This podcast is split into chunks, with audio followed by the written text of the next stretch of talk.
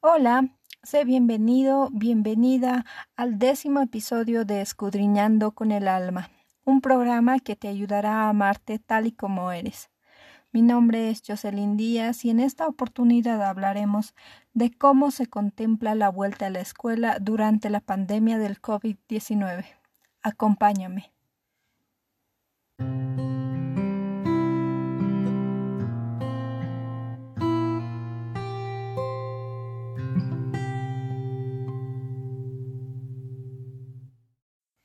Como se los decía anteriormente, hoy vamos a hablar de cómo se contempla la vuelta a la escuela durante la pandemia del COVID-19, analizando el artículo que hizo la UNICEF el 8 de junio de 2020. Es un tema que los padres y madres deben saber sobre la reapertura de las escuelas en el área del coronavirus.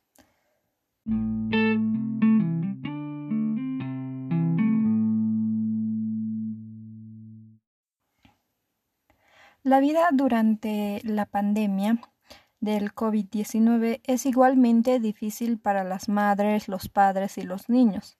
La vuelta a la escuela es una fase importante y positiva, pero seguramente ustedes y sus hijos serán muchas preguntas al respecto. Eh, en este artículo nos ofrecen una información actualizada sobre lo que se espera que ocurra y cómo prestar apoyo a sus pequeños estudiantes.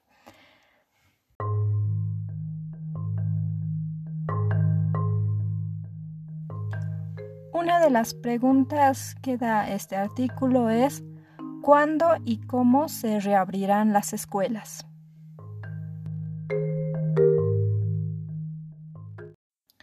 Bien, eh, aunque se observa un lento aumento en el número de niños que vuelven a las aulas, más de eh, mil millones de estudiantes todavía no asisten a ellas debido al cierre de las escuelas a nivel nacional. No obstante, más de 70 países han anunciado su plan de reabrirlas y cientos de millones de estudiantes han vuelto a las aulas en las últimas semanas, a principios de junio de 2020. Em, dada la difícil situación que impera en todo el mundo y las diferencias existentes, los países se encuentran en fases distintas con respecto a la decisión de cómo y cuándo se debe reabrir las escuelas. Este tipo de decisiones suelen tomarlas los gobiernos estatales o nacionales, a menudo eh, en colaboraciones con las autoridades locales. Ellos deberán tener en consideración la salud pública, los beneficios y los riesgos para la educación, así como otros factores, como el interés superior del niño eh, será el elemento primordial de esta decisión.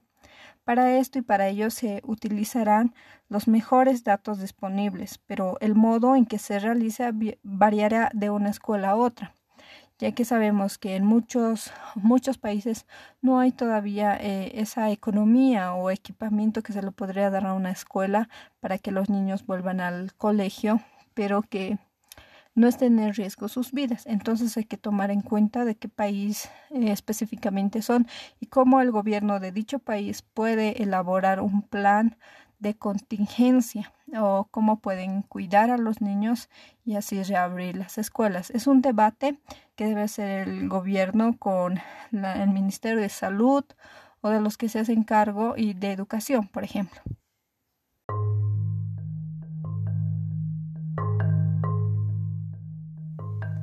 La segunda pregunta del artículo es, ¿es prudente que mi hijo vuelva a la escuela?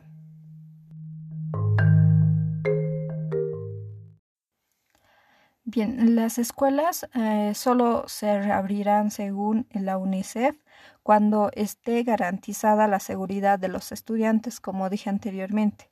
El regreso a las aulas probablemente será muy distinto a la que tú y tu hijo estuvieran acostumbrados antes de la crisis. Es posible que las escuelas reabran durante un periodo de tiempo y luego deban tomar la decisión de cerrarla de nuevo temporalmente, dependiendo del contexto local. Debido a la situación cambiante que estamos viviendo hoy en día, las autoridades tendrán que ser flexibles y estar dispuestos a adaptarse para, garantizar perdón, la seguridad de todos los niños. Em, también, incluso si los responsables de tu zona no han decidido todavía reabrir las escuelas, es fundamental que comiencen ahora una planificación detallada para contribuir a que los alumnos, eh, los profesores y el resto del personal se sientan seguros a su regreso y las comunidades estén tranquilas cuando envíen a sus estudiantes de nuevo a las aulas. Es primordial el cuidado de los niños antes de que vuelvan al colegio. No los puedes mandar si todavía no hay un plan de contingencia, si no hay cómo ellos pueden tener distanciamiento social y si el colegio va a hacer algo más para que para, para proteger a tus niños.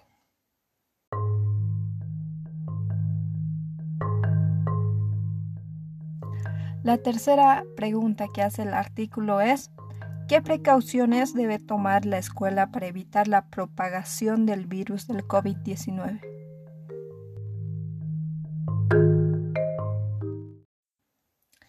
Es fundamental y, como sabemos, la reapertura de las escuelas debería estar acorde con las respuestas sanitarias global de cada país al COVID-19 para proteger a los estudiantes, profesores, empleados y a sus familias. Algunas de las medidas prácticas que pueden tomar las escuelas incluyen lo siguiente, que es la eh, escalonar el comienzo y el cierre de la jornada escolar, escalonar las horas de comer, mover las aulas a espacios provisionales o al aire libre, crear turnos para reducir el número de alumnos por clase. Por ejemplo, yo estoy en una universidad acá de Bolivia y eh, si es que volvemos, eh, cada curso, cada materia se va a dividir en dos. Eh, así, por ejemplo, una semana va al primer grupo, otra semana va al segundo grupo, así para que no seamos muchos en el curso y tengamos el distanciamiento social. Aparte que cada uno tiene que llevar un traje de bioseguridad, lentes, em, guantes y barbijo, obligatoriamente. Entonces, esa sería una de las medidas, se podría decir.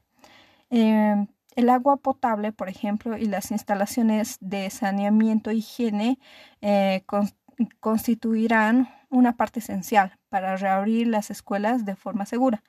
Las administraciones educativas deben examinar las opciones para mejorar las medidas de higiene, incluido el lavado de las manos, el protocolo, por ejemplo, toser y estornudar sobre el codo en vez de cubrirse con la mano. El distanciamiento físico los procedimientos de limpieza de las instalaciones y la preparación de alimentos en condiciones de seguridad. El personal administrativo y los profesores también deberán formarse sobre cómo llevar a cabo el distanciamiento físico y las prácticas de higiene en la escuela.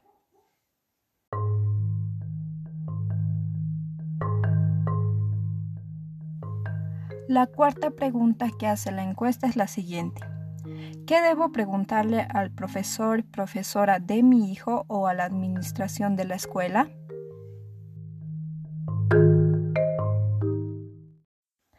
En momentos tan preocupantes y perturbadores es natural hacerse muchas preguntas. La UNICEF en este artículo incluyó las, siguientes preguntas. Perdón. ¿Qué medidas ha tomado la escuela para contribuir a garantizar la seguridad de los estudiantes? ¿De qué modo respaldará la escuela la salud mental de los estudiantes y cómo combatirá el estigma de quienes han estado enfermos? ¿Cómo va a actuar la escuela con las niñas y niños que necesiten ser enviados a especialistas para recibir ayuda? ¿Cambiarán alguna de las políticas preventivas contra el acoso escolar una vez que comience la reapertura de la escuela, de padres y profesoras y otras redes?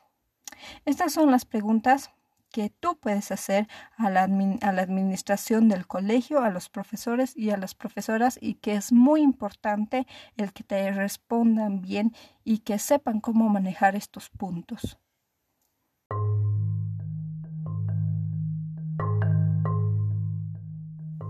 La quinta pregunta es, ¿qué puedo hacer si mi hijo o hija se ha quedado atrasado en sus estudios?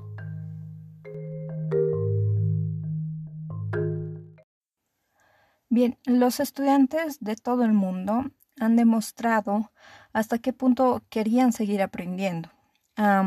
Persistido estudiando sus lecciones bajo circunstancias difíciles, con la ayuda de sus maestros y con la de sus progenitores, sus padres. Pero muchos van a necesitar un apoyo extra para ponerse al día en sus aprendizajes cuando reabran las escuelas.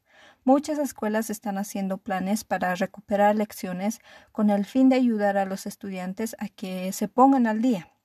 Esto podría incluir empezar el año con cursos de repaso o recuperación, programas de actividades fuera del horario escolar o tareas complementarias para hacer en casa, dada la posibilidad de que muchas escuelas quizás no abran a tiempo completo o para todos los grados. Puede que se apliquen modelos de aprendizaje mixto, que es una combinación de enseñanzas impartida en las aulas y de educación a distancia, eh, estudio personal mediante ejercicio para hacer en casa y aprendizaje a través de la radio, la televisión o Internet. Em, ofrece a tu hijo o hija un apoyo adicional en casa, estableciendo rutinas relacionadas con la escuela y el trabajo escolar. ¿Esto por qué? Porque les ayudará si se sienten inquietos o con problemas de concentración. Si deseas hacer eh, más preguntas y mantenerte informado, eh, debes contactarte siempre, siempre con el profesor de tu hijo de tu hija o con la escuela y asegurarte de indicarle a tu hijo eh, que se enfrenta a problemas específicos como tristeza por la pérdida de un familiar o una ansiedad extrema producida por la pandemia. todo esto se debe tomar en cuenta y se debe realizar en los colegios una vez que retomen todos los países y vuelvan al colegio los niños, ya que hay países pobres que lastimosamente su sistema de educación ha ido más por, eh, por internet, por, por, clases a distancia y hay niños que no tienen un celular que no pueden contar con internet y no tienen el dinero suficiente. Entonces son ellos los que están propensos a quedarse atrasados en sus estudios y si vuelven a retomar el colegio estarían perdidos.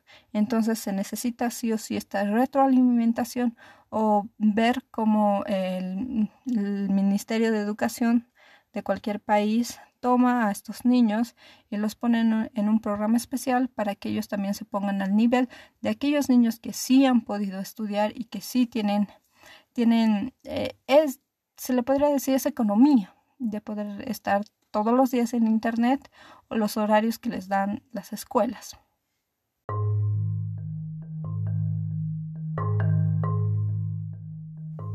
La sexta pregunta y la última que hace este artículo de la UNICEF es ¿qué debo hacer si mi hijo tiene problemas para volver al modo escuela?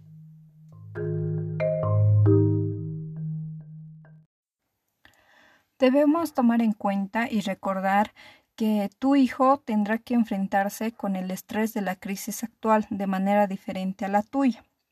Eh, establece un ambiente propicio y estimulante y reacciona de forma positiva a sus preguntas y al modo de expresar sus sentimientos. Debes mostrarle tu respaldo y explicarle que no es nada extraño, sino normal, que en momentos como este se sienta frustrado o inquieto. Debes ayudar a tu hijo a seguir con sus rutinas y hacer del aprendizaje algo divertido. Incorporarlos a las actividades diarias como la cocina, la lectura o los juegos en familia. Otra opción podría ser unirse a un grupo parental o comunitario para conectar con otros padres y madres que estén pasando por la misma experiencia, intercambiar consejos y recibir apoyo. Es fundamental que tu niño sepa que tú lo entiendes y que estás ahí para él, más, más allá de que tengas responsabilidad y que le pongas al niño responsabilidades, lo que ellos más valoran es que tú los escuches y que, y que de algún modo sientan que tú te preocupas por ellos, no solo por hacer sus tareas y demás, sino que quieres saber lo que sienten y que le das ese lazo de confianza y que si ellos se sienten frustrados y demás, tú también lo estás, porque no para todos es difícil. Debes enseñarle a que este momento es normal para todo el mundo y que va a pasar y que siempre, siempre va a tener tu apoyo.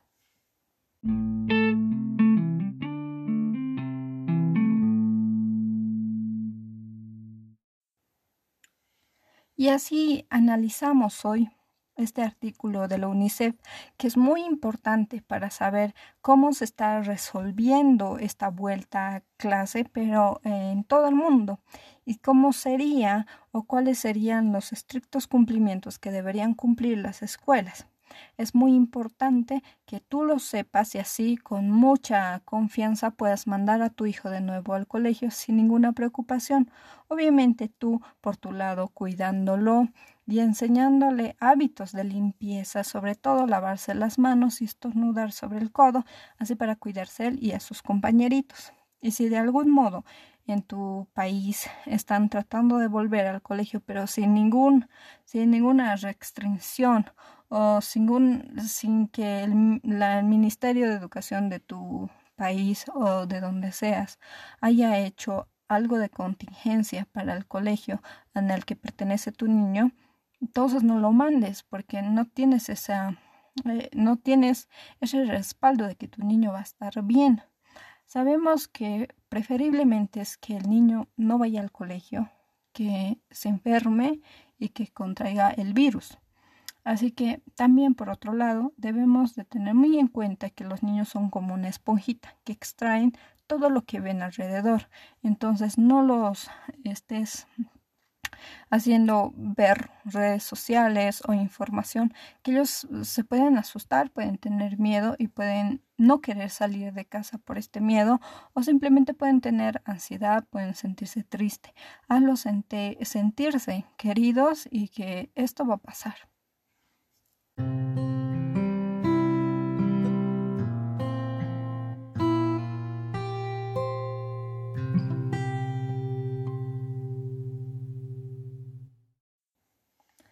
Esperando que este episodio haya sido de tu agrado y que te haya ayudado en algo, me despido. Muchas gracias por tu tiempo. Mi nombre es Jocelyn Díaz. Nos vemos en un próximo episodio. Hasta la próxima. Gracias.